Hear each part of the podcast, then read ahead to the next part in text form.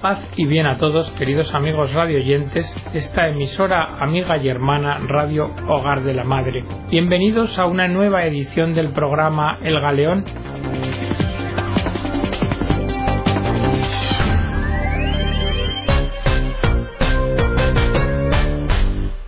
La de hoy es la sexta dedicada a la corrupción, última entrega de este ciclo.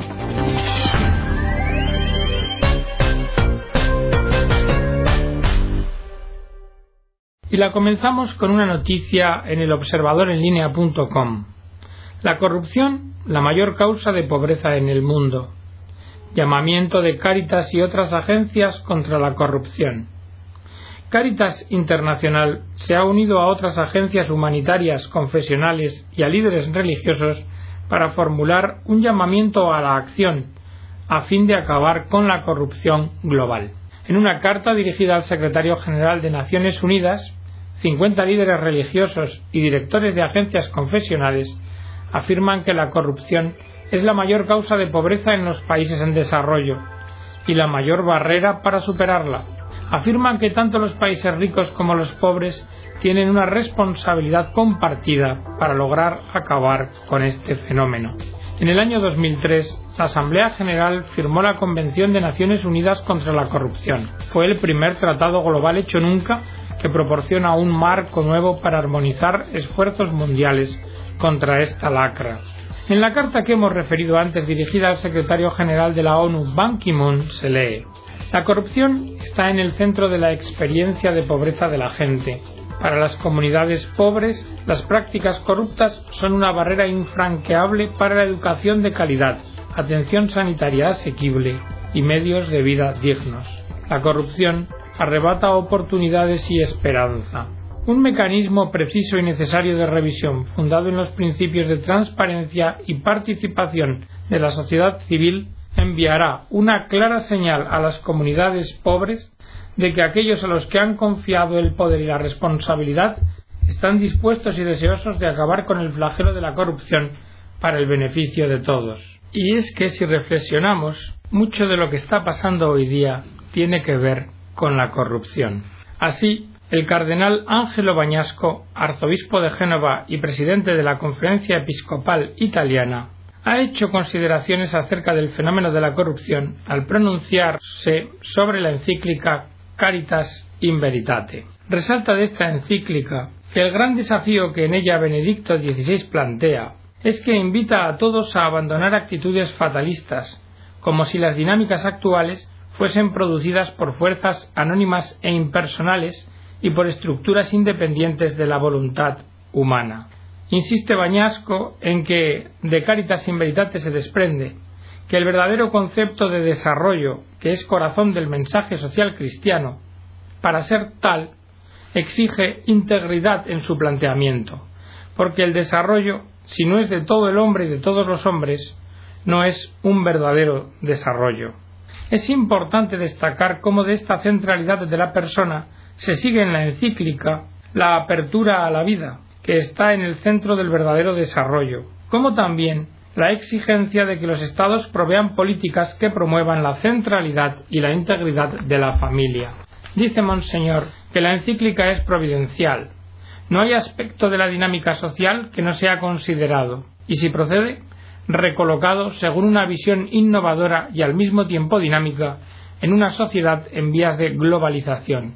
La encíclica se revela como un texto providencial y Monseñor nos avisa a quienes piensen que esta crisis que padecemos se parece a las que han precedido y que se podrá volver sin peligro a la exuberancia del pasado, este documento les asesta un oportuno vaivén para que no se difundan ilusiones cómodas o imposibles de proponer porque esta es una crisis de sistema y de ella no se saldrá sin volver a proyectar nuestro camino, sin darnos nuevas reglas y sin encontrar nuevas formas de compromiso. Es decir, que si continúa el escándalo de un superdesarrollo disipador frente a pobrezas cada vez más desoladoras, si las distorsiones y los graves efectos de una actividad financiera mal utilizada cuando no especulativa siguen recayendo sobre los sectores más indefensos de la población mundial, si la corrupción y la ilegalidad no se marginan y superan, si los proteccionismos económicos y culturales no son arrinconados por la cuota de egoísmo que encierran,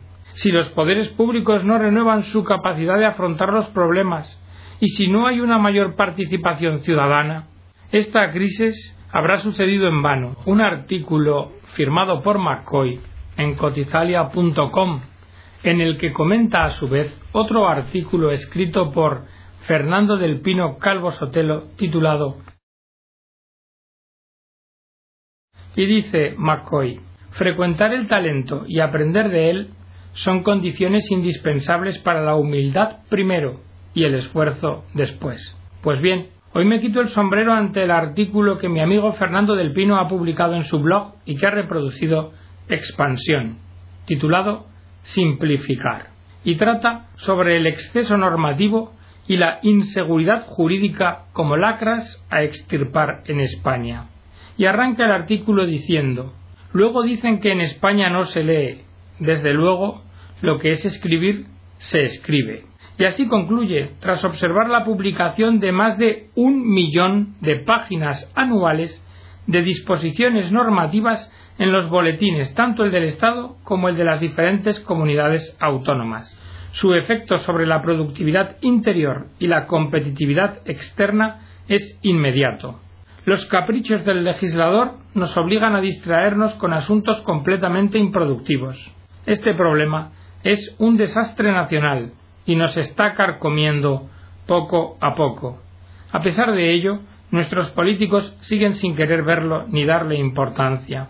Demasiadas normas que asedian nuestra libertad, demasiado farragosas, las leyes se valoran al peso, demasiado volubles, lo que imposibilita planificación a largo plazo e inversión, intencionalmente difusas. No existe el imperio de la ley, existe el imperio de la voluntad del político.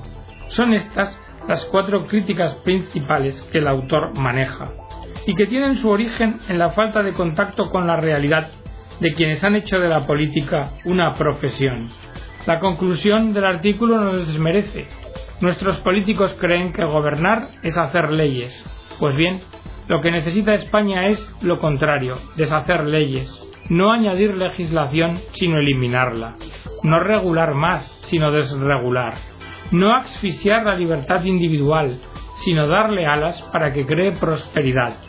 Si el Gobierno en verdad quiere reformar España para salir de esta crisis, debería plantearse como uno de sus objetivos reducir drásticamente el número de normas y regulaciones y establecer un plan de simplificación de las normas más relevantes.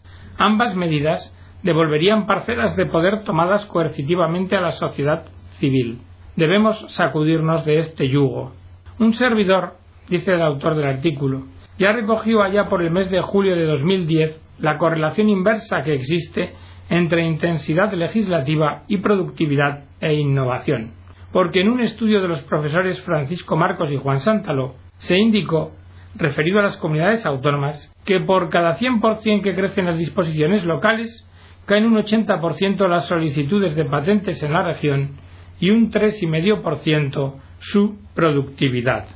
Pero este es un proceso el que vivimos de difícil vuelta atrás, que condena a España a un tiempo de dificultades más extenso que el de otros países de nuestro entorno. Concluye el artículo firmado por Fernando del Pino, señalando que la actividad empresarial en España sobrevive, sofocada y agobiada, bajo el peso de las normas y regulaciones disparatadas y caprichosas de sus 18 administraciones públicas y en la inseguridad permanente provocada por su continua modificación y la arbitrariedad en su aplicación debemos sacudirnos este yugo. Pero para profundizar en la materia que tratamos, creo que es una fuente adecuada el radiomensaje Benignitas et Humanitas de su Santidad Pío XII en la víspera de la Navidad del año 1944. Lo extractamos. Sexta Navidad de Guerra. El problema de la democracia. Además, dice el Santo Padre, y es tal vez el punto más importante, los pueblos, al siniestro resplandor de la guerra que les rodea, en medio del ardoroso fuego de los hornos que les aprisionan, se han como despertado de un prolongado letargo. Ante el Estado, ante los gobernantes, han adoptado una actitud nueva, interrogativa, crítica, desconfiada. adoctrinados por una amarga experiencia, se oponen con mayor ímpetu a los monopolios de poder dictatorial, incontrolable e intangible, y exigen un sistema de gobierno que sea más compatible con la dignidad y con la libertad de los ciudadanos.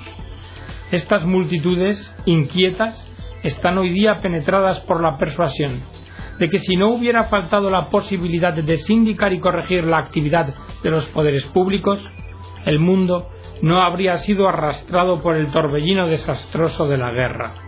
¿Hay acaso que maravillarse de que la tendencia democrática inunde los pueblos y obtenga fácilmente la aprobación? La Iglesia no reprueba ninguna de las varias formas de gobierno, con tal que se adapten por sí a procurar el bien de los ciudadanos. Pero nosotros dirigimos nuestra atención al problema de la democracia, para examinar según qué normas debe ser regulada para que se pueda llamar verdadera y sana democracia. La solicitud de la Iglesia se dirige no tanto a su estructura y organización exterior, cuanto al hombre como tal, que lejos de ser el objeto y elemento pasivo de la vida social, es por el contrario, y debe ser y seguir siendo, su agente, su fundamento y su fin. Supuesto que la democracia en sentido lato admite diversas formas y puede tener lugar tanto en monarquías como en repúblicas, dos cuestiones debemos examinar. Primero, qué caracteres deben distinguir a los hombres que viven en democracia. Y segundo, qué caracteres deben distinguir a los hombres que en democracia ejercen el poder público. Caracteres de los ciudadanos en el régimen democrático. Manifestar su parecer sobre los deberes y sacrificios que se les imponen, no verse obligados a obedecer sin haber sido oídos, He ahí dos derechos del ciudadano que encuentran en la democracia su más genuina expresión.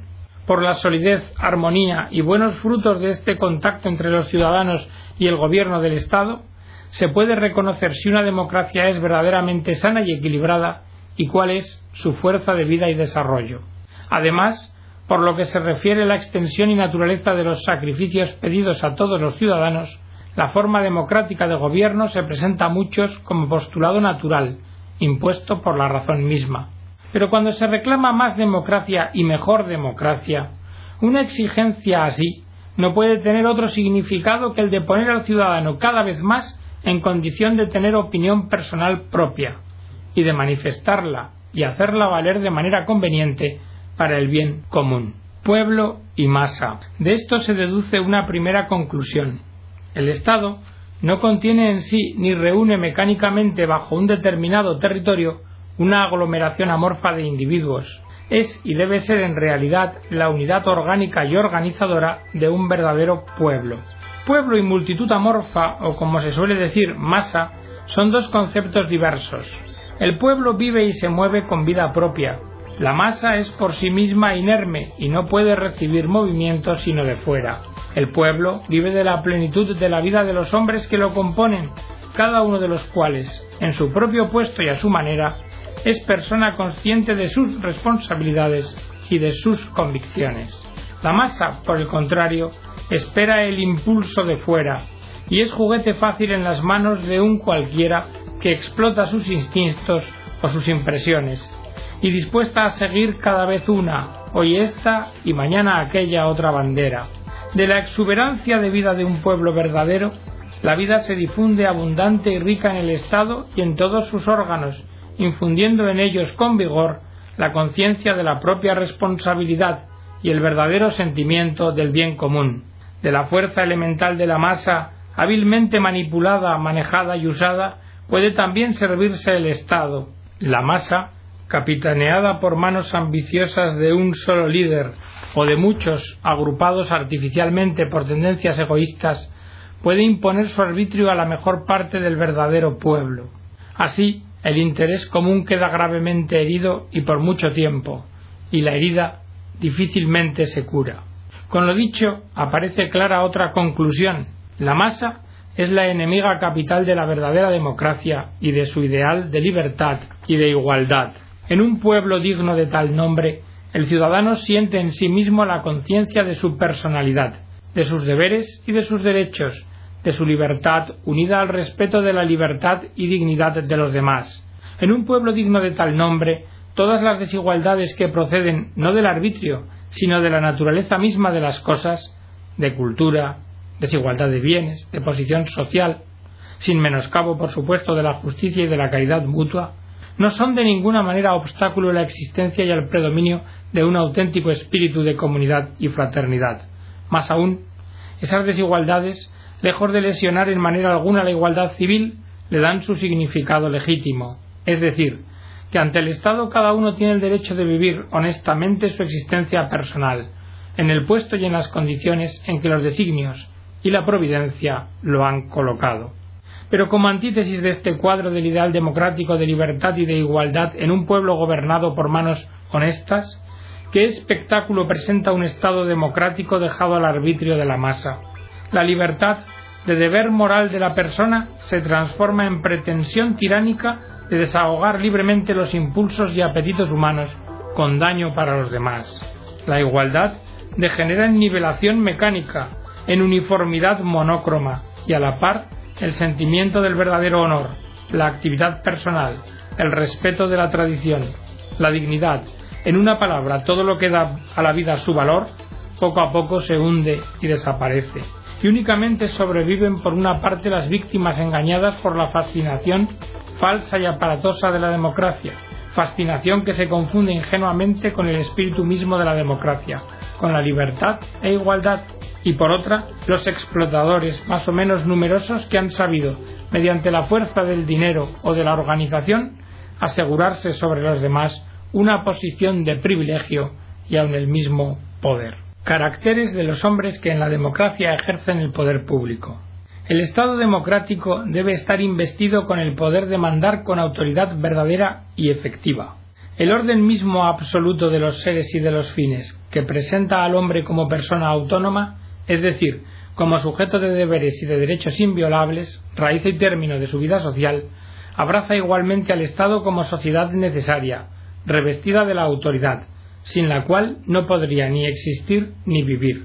Porque si los hombres, valiéndose de su libertad personal, negasen toda dependencia de una autoridad superior provista del derecho de coacción, por el mismo hecho socavarían el fundamento de su propia dignidad y libertad, o lo que es lo mismo, aquel orden absoluto de los seres y de los fines. Establecido sobre esta base común, la persona, el Estado y el poder público, con sus respectivos derechos, están tan unidos o conexos que se sostienen o se destruyen conjuntamente. Y puesto que aquel orden absoluto no puede tener otro origen que un Dios personal, se sigue que la dignidad del hombre es la dignidad de la imagen de Dios. La dignidad del Estado es la dignidad de la comunidad moral que Dios ha querido, y la dignidad de la autoridad política es la dignidad de su participación de la autoridad de Dios. Ninguna forma de Estado puede dejar de tener en cuenta esta conexión íntima e indisoluble, y mucho menos la democracia. Por consiguiente, si quien ejercita el poder público no la ve o la descuida, remueve en sus mismas bases su propia autoridad. Igualmente, si no da la debida importancia a esta relación, surgirá el peligro de que el egoísmo del dominio o de los intereses prevalezca sobre las exigencias de la moral política y social, y de que las vanas apariencias de una democracia de pura fórmula sirvan no pocas veces para enmascarar lo que es en realidad lo menos democrático.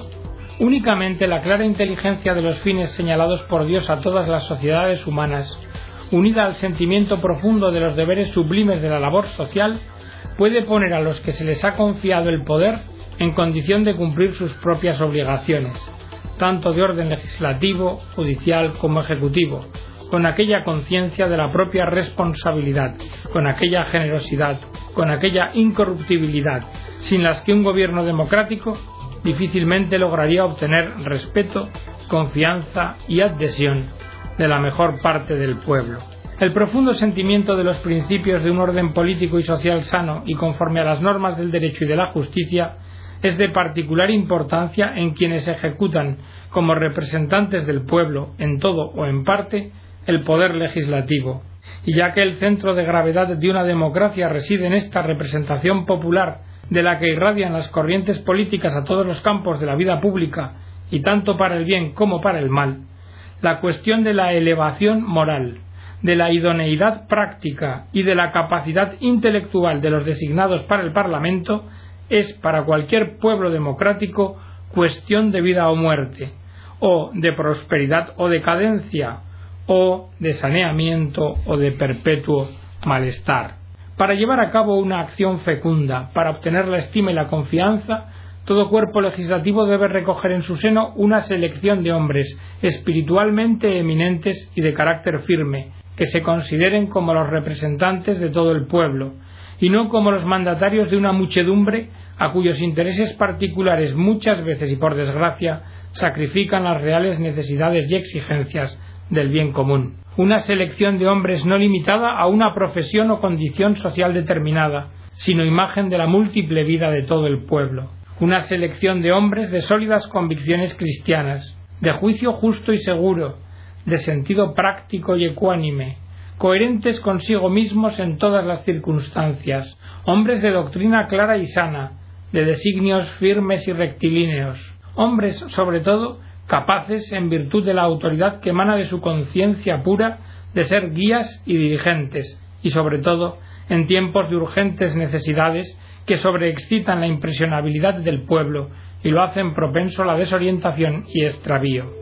Hombres que en los periodos de transición, atormentados generalmente y lacerados por las pasiones, por opiniones divergentes y por opuestos programas, se sienten doblemente obligados a hacer circular por las venas del pueblo y del Estado, quemadas por mil fiebres, el antídoto espiritual de las visiones claras de la bondad solícita, de la justicia que favorece a todos igualmente y la tendencia de una voluntad hacia la unión y concordia nacional en un espíritu de sincera fraternidad. Los pueblos cuyo temperamento espiritual y moral es suficientemente sano y fecundo encuentran en sí mismos y pueden dar al mundo los heraldos y los instrumentos de la democracia que viven con aquellas disposiciones y que las saben llevar a la práctica. En cambio, donde faltan semejantes hombres, vienen otros a ocupar su puesto, para convertir la actividad política en campo de su ambición y en campo de aumentar sus propias ganancias, las de su casta y clase, mientras la búsqueda de los intereses particulares hace perder de vista y pone en peligro el verdadero bien común. Una sana democracia fundada sobre los principios inmutables de la ley natural y de la verdad revelada, será resueltamente contraria a aquella corrupción que atribuye a la legislación del Estado un poder sin frenos y sin límites, y que hace también del régimen democrático, a pesar de sus apariencias, un sistema de absolutismo, porque el absolutismo de Estado consiste de hecho en el principio erróneo de que la autoridad del Estado es ilimitada y que frente a ella no cabe apelación alguna a ley superior que obligue moralmente. A un hombre posesionado de ideas rectas sobre el Estado y la autoridad y el poder de que está revestido, jamás se le ocurrirá ofender la majestad de la ley positiva traspasando los límites de sus naturales atribuciones, porque esta majestad del derecho positivo humano es inapelable sólo cuando se conforma o cuando menos no se opone al orden absoluto establecido por Dios y presentado con nueva luz por la revelación del Evangelio. Pero esta majestad no puede subsistir sino en tanto en cuanto se respete el fundamento sobre el que se apoya la persona humana, no menos que el Estado y el poder público. Y este es el criterio fundamental de toda forma de gobierno sana y también de la democracia, criterio con el cual se debe juzgar el valor moral de todas las leyes particulares. Y hasta aquí, queridos amigos, el programa de hoy, El Galeón, esperando que haya sido de vuestro interés y especialmente en cuanto a este texto digno de reflexión, Benignitas et Humanitas de su santidad el Papa Pío XII.